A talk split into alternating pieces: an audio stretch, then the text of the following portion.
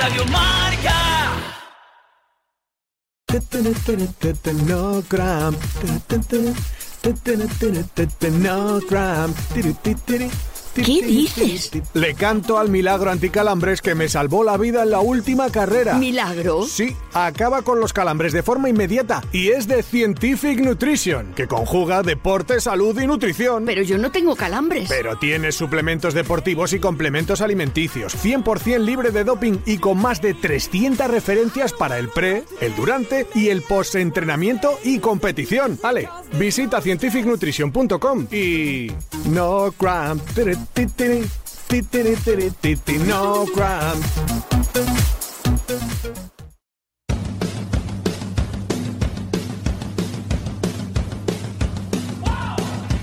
Ingrávidos con Juanjo López.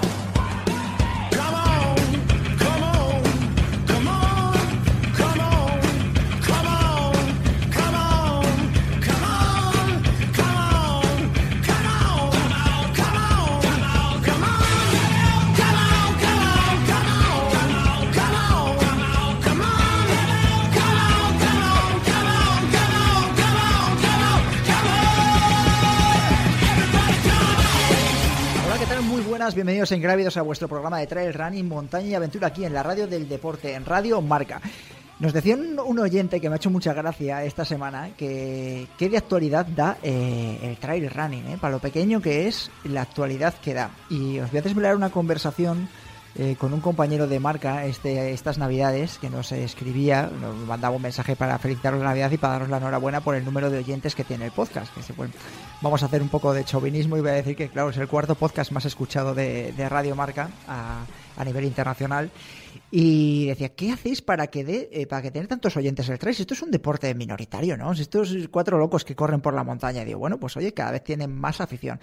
Y estas semanas, cuando van dando actualidad, que casi no te tienes que plantearte qué meter en el programa, pienso, si es que da para dos programas ya a la semana con todo lo que está pasando. Eh, porque es que eh, si podíamos haber pensado en un tema de tertulia de esta semana, que ya está guardado para la siguiente, eh, salta todo por los aires un sábado por la mañana en el que miras el WhatsApp, te levantas y dices, eh, ¿has visto esto? Y encuentras, ¿has visto esto en tres o cuatro conversaciones de WhatsApp? Y saltan un montonazo de alertas en Instagram, en Twitter, las alertas de, alertas de Google. Stian Adgermund positivo en un control antidopaje en el Ultratrail de Mont Blanc. Y dices, te quitas la legaña otra vez, te frotas los ojos y dices, no puede ser. Lo primero que piensas es, no puede ser, ¿no? Eh, como el 90 o el 90 y tantos por ciento de los que leísteis la noticia. Y luego vas viendo la noticia, vas eh, recabando información y dices, coño, si lo ha puesto él en sus redes sociales, lo está admitiendo, está hablando de... No todo el mundo tiene por qué con- conocer el mundo de- del dopaje, pero bueno, los que de alguna manera u otra estamos muy cercanos al mundo del ciclismo, quizás lo conocemos algo más por esa eh, mancha negra que tiene este deporte, que como digo yo también está por el nivel de exigencia eh, que tiene y que existe en otros todo, en otro todo tipo de deportes. Lo que pasa que hay en otros eh, deportes donde no hay ese tipo de controles tan exhaustivos. Stian Adgermund en un diurético eh, enmascarador de sustancias dopantes. El ciclismo eh, se le habría eh, triturado ya. Aquí hay cierto corporativismo. Muestra A positivo, muestra B positivo. Agencia Antidopaje Francesa, que es la que realiza los controles en el Tour de Francia, es la que le hace los controles después de haber ganado la OCC en un año para enmarcar de Stian, doble campeón del mundo, lo fue en Tailandia, lo fue en Innsbruck y lo fue en la OCC. Eh, los que me habéis leído en Twitter o en redes sociales el hilo que hemos puesto, estamos hablando de un corredor al que el resto de los corredores, vamos a, sacar a Kilian de la ecuación, eh, le dan eh, por imposible hasta el maratón de montaña, en distancias de maratón de, de montaña. Y así lo ha demostrado. Ganó en Innsbruck delante de los mejores y ganó en la OCC delante de Francesco Pupi y de Antonio Martínez. Después de quitarme la legaña y de ver esa información, me acordaba de esa frase de Ari Chegea que dio tanto que hablar eh, para debate también aquí en Ingrávidos, de hablando de los valores del trail eh, de forma irónica, ¿no? Del mundo de la piruleta, que si pensábamos que seguíamos viviendo en el mundo de la piruleta con respecto al dopaje y a que todo el mundo en el momento que hay dinero eh, va a buscar la mejor manera de de conseguir eh, el éxito, ¿no? En este caso, yo he hecho una estimación con el tema de, de Stian y puede haber eh, haberse metido el año pasado con tema de pluses, eh, cláusulas, premios federativos y demás, unos 50.000 euros a mayores, ¿vale? Si por si acaso el motivo es económico.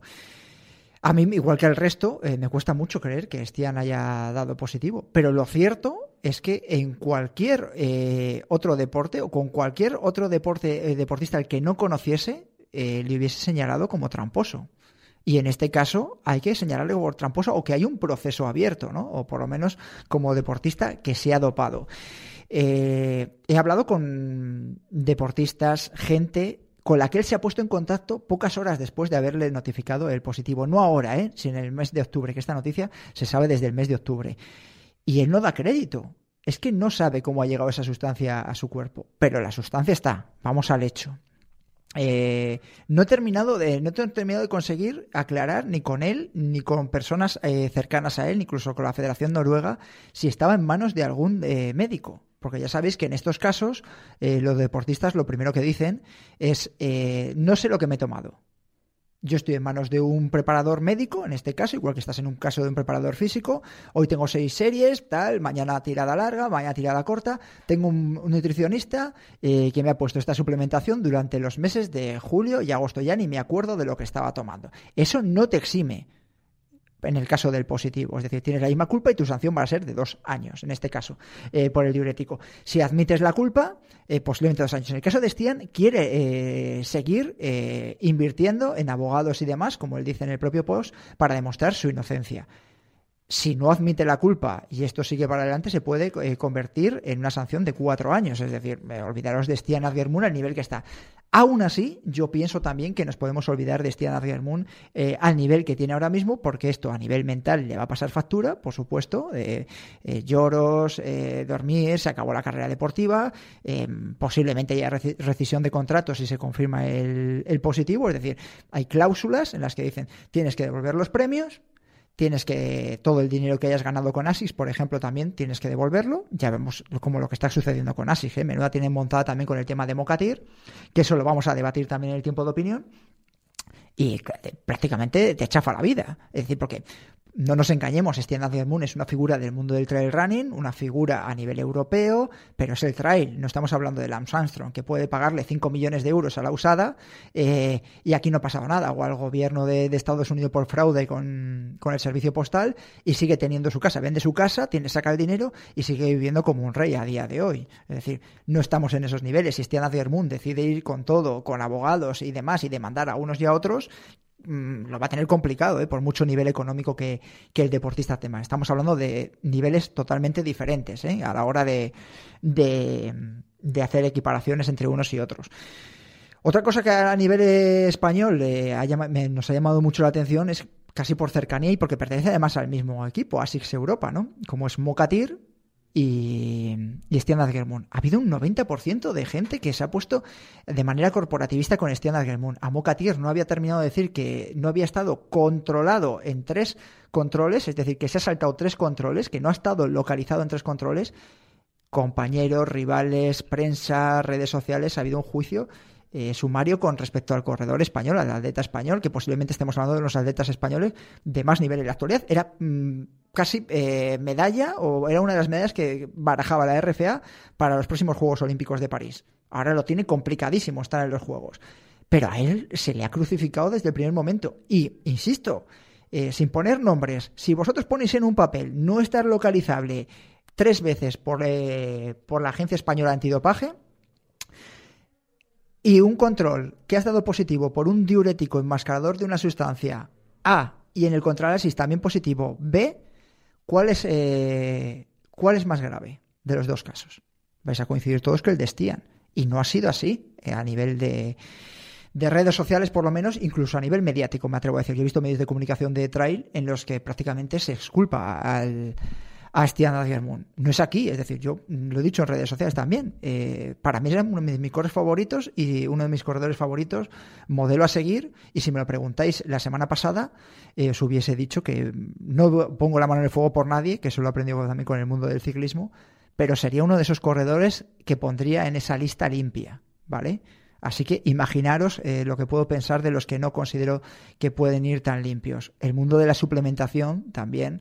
Eh, también hay que tenerlo muy en cuenta. Acordaros de las últimas, de la última tertulia en la que estuvo aquí Rafa, a la izquierda, que le hablaba yo, ¿no? De, la creatina, de sustancias, etcétera, etcétera. Y creo que hasta tres veces me decía, ojo, cuidado, Juanjo, eh, con estas cosas que pueden dar positivo.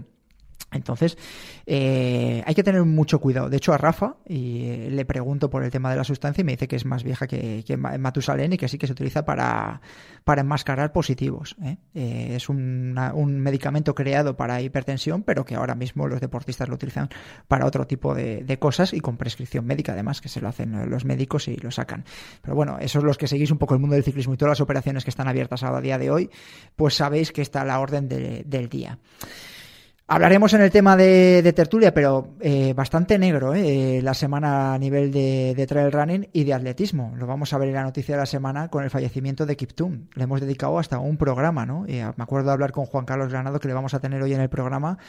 Eh, hablando del método Kiptum, ¿no? Prácticamente de meter kilómetros y kilómetros, ha fallecido en un accidente de coche en la madrugada de, del domingo y nos hemos quedado sin el que podía ser el nuevo plus marquista del mundo de, de maratón, eh, avalado eh, por Kipchoge y pues también una pena.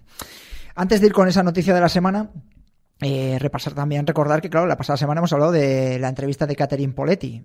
Pues bueno, eh, ha dado muchísimo que hablar, mucha gente a favor de lo que decía Catherine Poletti, mucha otra gente también a favor de Kilian Jornet, de ese vis a vis o esa confrontación que se ha dado entre ambos gigantes del mundo del trail running. Muchos nos habéis hecho llegar también eh, vuestra opinión con respecto a lo que decía Alberto, Alberto Rodríguez, el periodista que entrevistó a Poletti, diciendo que, claro, que se le veía eh, mucho el plumero y que era muy pro UTMB. Sí, es cierto pero también es cierto que la filtración, interesada o no del email, a mí me parece un error de, de bulto por parte de, de Jornet.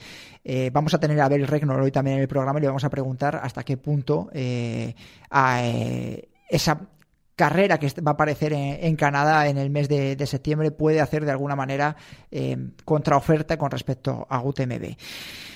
Eh, ¿Qué más? Bueno, vamos a tener a Gabriel de Miguel en unos minutos, después de este inicio tan tétrico, o como digo yo, tan dramático. Eh, seguro que le va a poner el humor Gaby de, Miguel, que nos va a traer novedades de zapatillas, y con Juan Carlos Granado, que va a contestar en Aló Granado todas las preguntas con respecto a entrenamiento de que habéis dejado a lo largo de las últimas dos semanas.